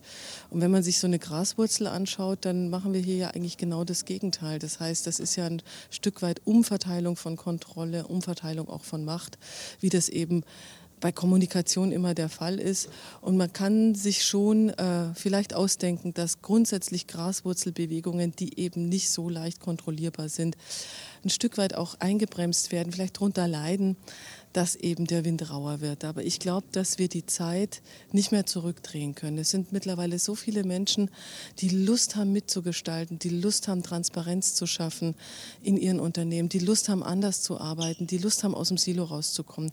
Und ich glaube, diese Sehnsucht, die werden wir nicht mehr bremsen können. Ähm, ich glaube, Woll wird äh, erwachsen. Wir haben ja vorhin eine, ein, ein, sehr schönes Bild gehabt. Ähm, nämlich dieses, dieses Erwachsenwerden auch einer solchen Bewegung wie Working Out Loud mit allen Schmerzen, also der Frage der Formalisierung von Strukturen, äh, vielleicht auch der Formalisierung eines, eines, eines Ausbildungsprogramms, aber eben auch den Reifegrad zu kriegen, ähm, dass wir wirksamer werden in Organisationen, dass wir darüber sprechen, wie können wir Organisationen verändern und nicht nur sind wir erleuchtet von einer Methode, die wir alle anwenden und die uns allen Spaß macht, weil das ist es ohne weiteres und ohne Frage, aber es ist halt eben genau auch viel mehr für die, für die Veränderung unserer Organisationskulturen. Und da anzusetzen und zu sagen, was geht eigentlich mit Woll, wo unterstützt Woll, wo können wir Woll einklinken, um Organisationen zu helfen, in komplexen Zeiten zu überleben, ähm, da sind wir ein ganzes Stück heute weitergekommen. Und da bin ich auch sehr, sehr froh drum, dass wir da sowohl aus der Forschung als auch eben aus der, ähm, aus der Beratung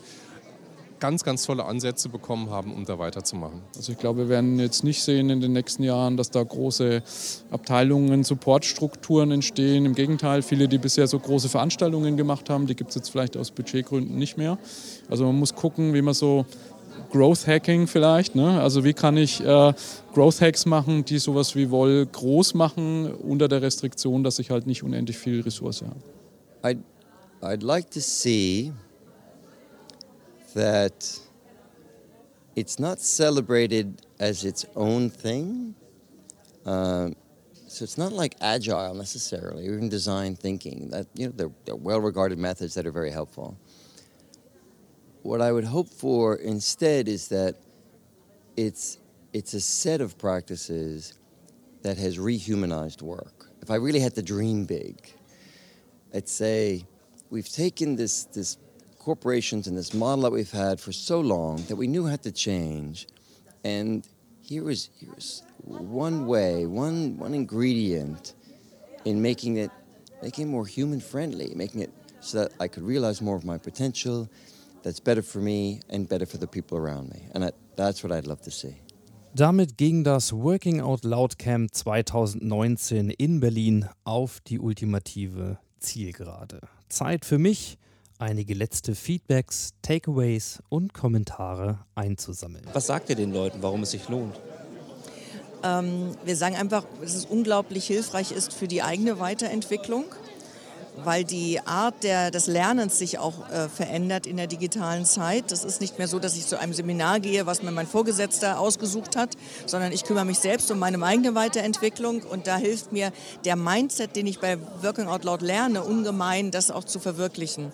Also mich selbst weiterzuentwickeln. Ich tue es für mich, ich tue es für meine Digitalkompetenz, weil da geht es viel um Vernetzung, wie arbeite ich mit anderen zusammen weil die Komplexität, die, wir, die uns zukünftig immer stärker begegnet, ähm, in Projekten, im, im Alltag, ähm, wird nicht mehr von Einzelleistungen abhängig sein, sondern ich sage, das, das Hirn ist nicht mehr im Kopf, sondern zwischen den Köpfen.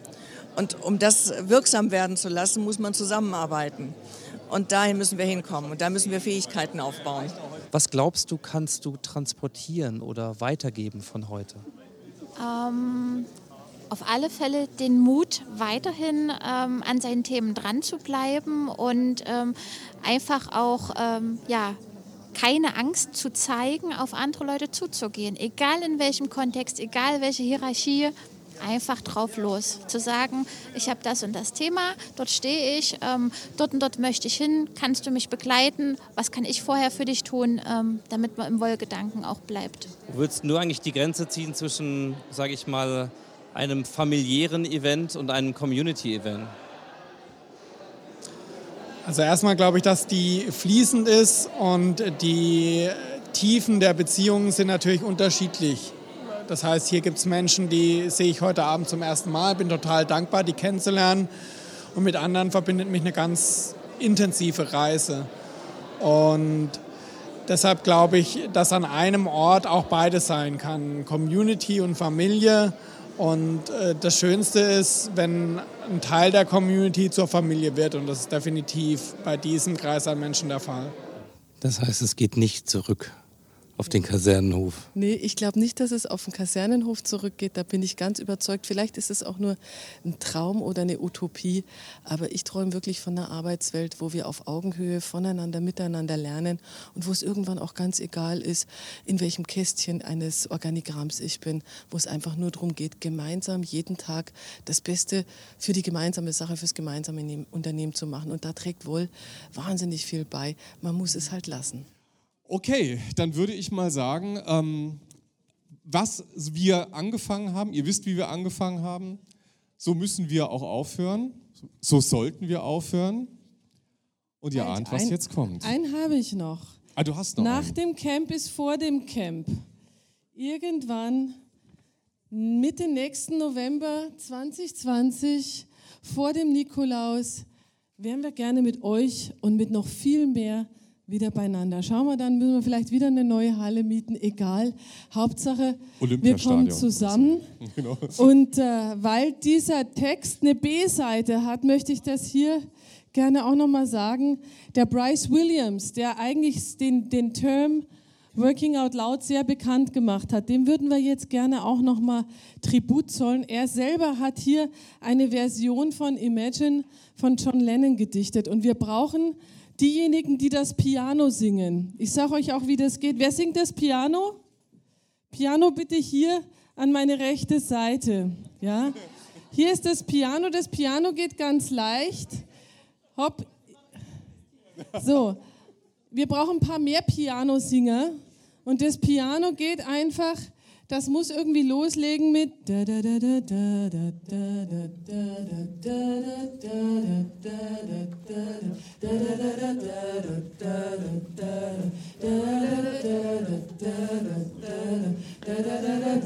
Imagine there's less email. It's easy if you try. Knowledge coffins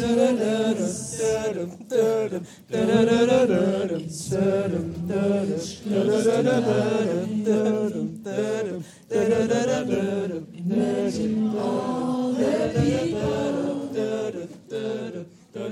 sharing what they know. Imagine It isn't hard to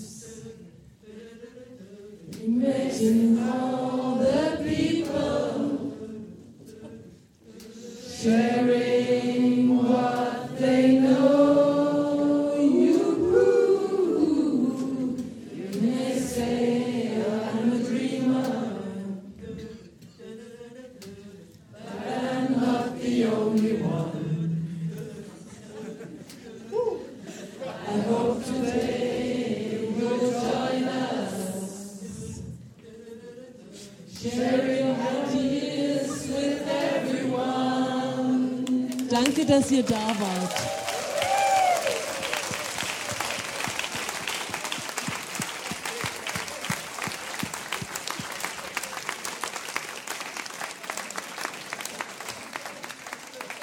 Kommt alle sicher gut nach Hause.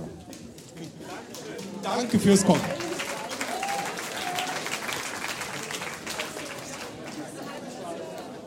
Ja, das war es, das Working Out Loud Camp 2019 in Berlin. Und zu einer guten Gewohnheit und lieben Tradition ist die folgende Frage an den Veranstalter in diesem Moment geworden. Ja, wie geht's dir jetzt? Overwhelmed. Nein, ich bin tatsächlich überwältigt. Also das ist ja schon nochmal was ganz anderes als die Dinge, die wir gemeinsam erlebt haben, lieber Ingo. Ähm, wo wir, äh, sagen wir mal, auch viel gemeinsam bewegt haben, ja, Inspiration für, äh, erinnern uns an unsere Lernreise, gesammelt haben. Aber hier 250 Menschen versammelt zu haben in einem Raum, bei denen der, dieser, dieser ganze Geist dieser Community so spürbar ist, nur lächelnde Menschen, ähm, das macht einem ja schon fast Angst. Ja. Also ähm, das hat eine ganz, ganz tolle Ausstrahlung gehabt. Wir haben so viele schöne Momente an diesem Tag erlebt. Wir haben, glaube ich, sehr, sehr viel teilen können an Wissen, an Erfahrung für die Community. Bin total glücklich, dass dann auch daraus wieder neue Beziehungen erwachsen sind. Wir haben hier, glaube ich, das Netzwerk echt nochmal ordentlich erweitert. Mal angenommen, äh, es würde hier im November 2020 weitergehen, wärst du dann gerne wieder dabei? Ich würde auch wieder Urlaub nehmen, ich würde wieder privat äh, meine Reise zahlen und natürlich würde ich gerne wiederkommen. ja. Wie war es denn? Äh, super cool, sehr inspirierend. Ich habe viele tolle Ideen und äh, ganz viel Mut dafür gewonnen, das bei uns im Unternehmen äh, voranzutreiben.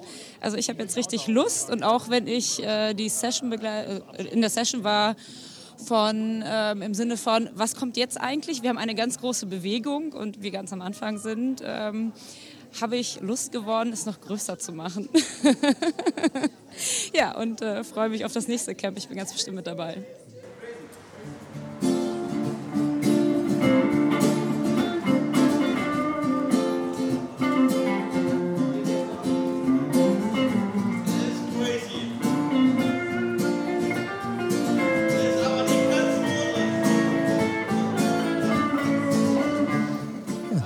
Hören wir uns das doch mal an, was da geht und wie man das integriert. Viel Spaß. Ja, finde ich super, aber arbeite mal bitte mit und hör dir das nicht nur an. Ich arbeite immer mit.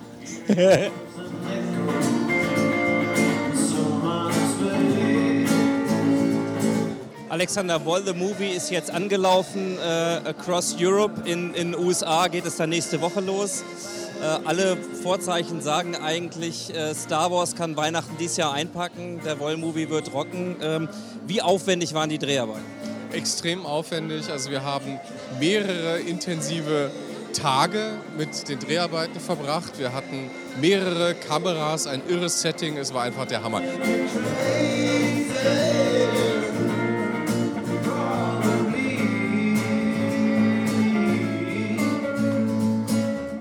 Wir rufen auf zum Ball der einsamen Graswurzeln in Konzernen. Wo ist eigentlich Kater? Kater. Kater Ich habe Kater am vermisst. Schnacken. Ja, wir vermissen alle Kater, Kater quasi die, die äh, Urquelle allen Wolls. Ja, ähm,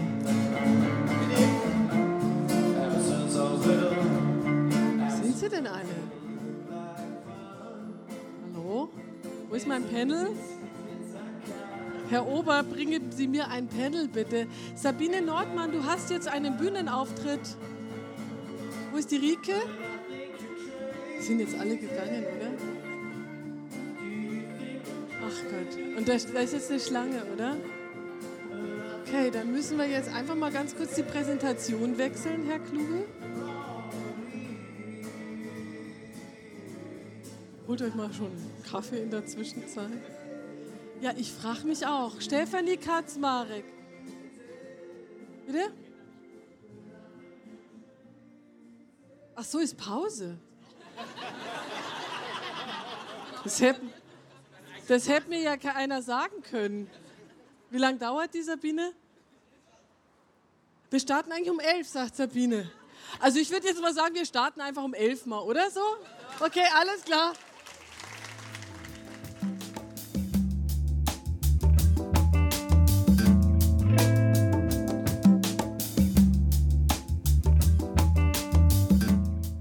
Ja, das war sie, die Episode 100 des Modcast. Ich sage wie immer vielen Dank fürs Zuhören und für eure Zeit.